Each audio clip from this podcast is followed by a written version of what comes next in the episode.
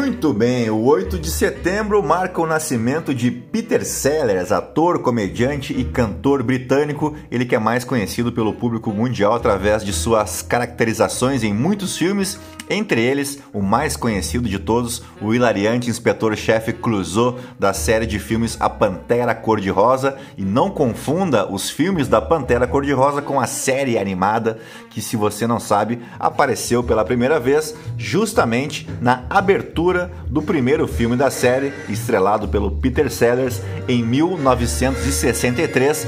Vamos explicar direito essa história. O título A Pantera Cor-de-Rosa refere-se a um diamante valioso que fazia parte do enredo do filme de 1963. O diretor Blake Edwards resolveu inserir um desenho animado no início do filme. Fritz Freeland e David DePatie foram chamados para criar a introdução e fizeram uma brincadeira ao pé da letra com o nome da joia.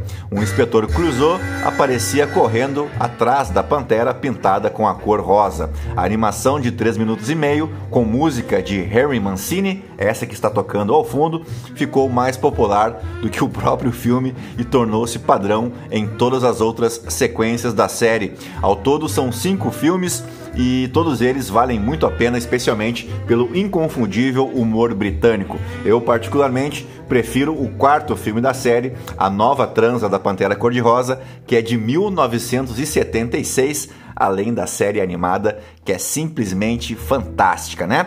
Também aniversaria hoje a ginasta Daniela Hipólito, ex-ginasta na verdade, né, de ginástica artística, ela que fez parte da equipe brasileira que conquistou a inédita oitava colocação nos Jogos Olímpicos de Pequim em 2008 na China. E aí você pergunta, né, puxa, mas comemorar o oitavo lugar, mas dadas as condições, né, os atletas da ginástica uh, aqui no Brasil, o oitavo lugar é sim um grande resultado. Entre suas principais conquistas na carreira estão a primeira medalha mundial conquistada por uma brasileira, feito esse atingido na edição de 2001, e os múltiplos pódios em edições de Jogos Pan-Americanos.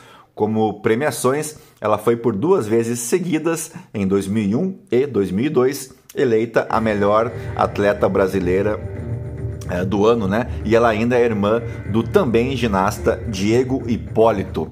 Nos fatos históricos, vamos para o ano de 780, quando iniciava o reinado de Constantino VI como imperador bizantino. O nome Constantino que deu nome à cidade de Constantinopla, apesar de que não foi em função deste Constantino VI e sim de Constantino I. Constantinopla, que foi a capital do Império Bizantino ou o Império Romano do Oriente, que inclusive resistiu à queda do Império, Império Romano do Ocidente, né, cuja capital Roma foi invadida e controlada pelos povos bárbaros três séculos antes. Constantinopla resistiu, continuou de pé, pelo menos até a chegada dos turcos, né, dos turcos otomanos. Uh, antes de se chamar Constantinopla, a cidade se chamava Bizâncio e atualmente é a cidade de Istambul, na Turquia. Ela foi tomada pelos turcos otomanos bem depois em 1453. E por que, que isso é tão importante?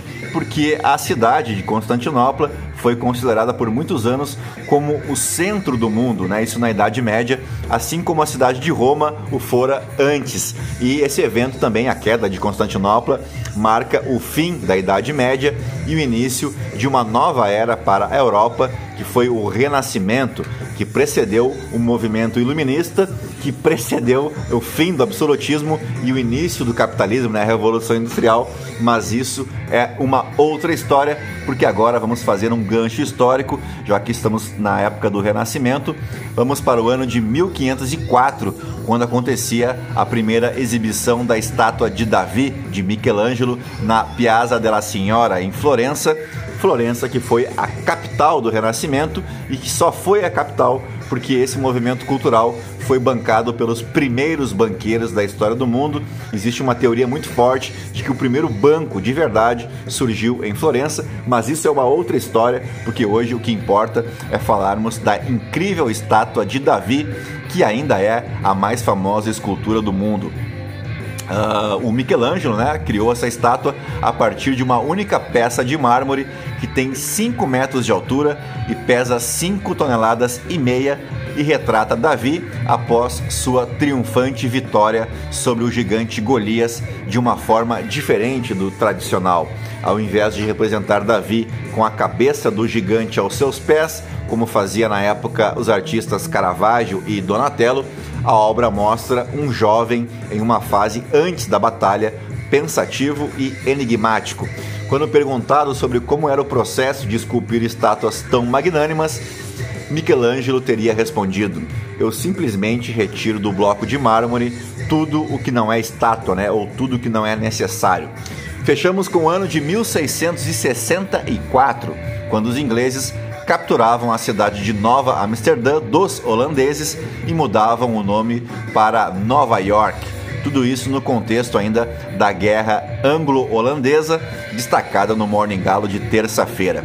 Os holandeses acabaram ganhando o controle do Suriname e outras ilhas em troca do que os ingleses controlassem a cidade de Nova York. É bem verdade que nove anos mais tarde os holandeses reassumiriam o controle de Nova York, mas os britânicos recuperaram novamente o assentamento no ano seguinte, pelos termos do Tratado de Westminster, que não apenas encerrou a terceira fase da Guerra Anglo-Holandesa, que teria ainda mais uma quarta parte e que no, no total, né, essa guerra anglo-holandesa só terminaria em 1784. Então esse tratado de Westminster resolveu a terceira parte do conflito e devolveu as ilhas de Tobago, Sabá, Santo Estáquio e o próprio Suriname, que fora tomada pelos ingleses em 1672. Elas foram devolvidas para o controle holandês. Quanto ao contexto das invasões holandesas no Brasil, que durou de 1624 a 1661, também destacado aqui no Morning Galo de terça-feira, por exemplo, a atual cidade de Natal, no Rio Grande do Norte, também recebeu o nome de Nova Amsterdã quando da ocupação holandesa por aqui. Era um hábito dos holandeses colocar o nome da cidade de Nova Amsterdã nos lugares de ocupação holandesa.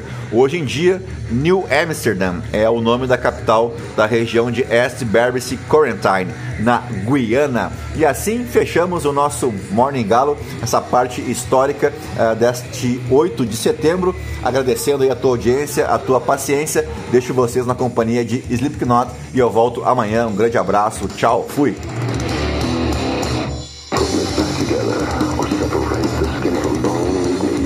But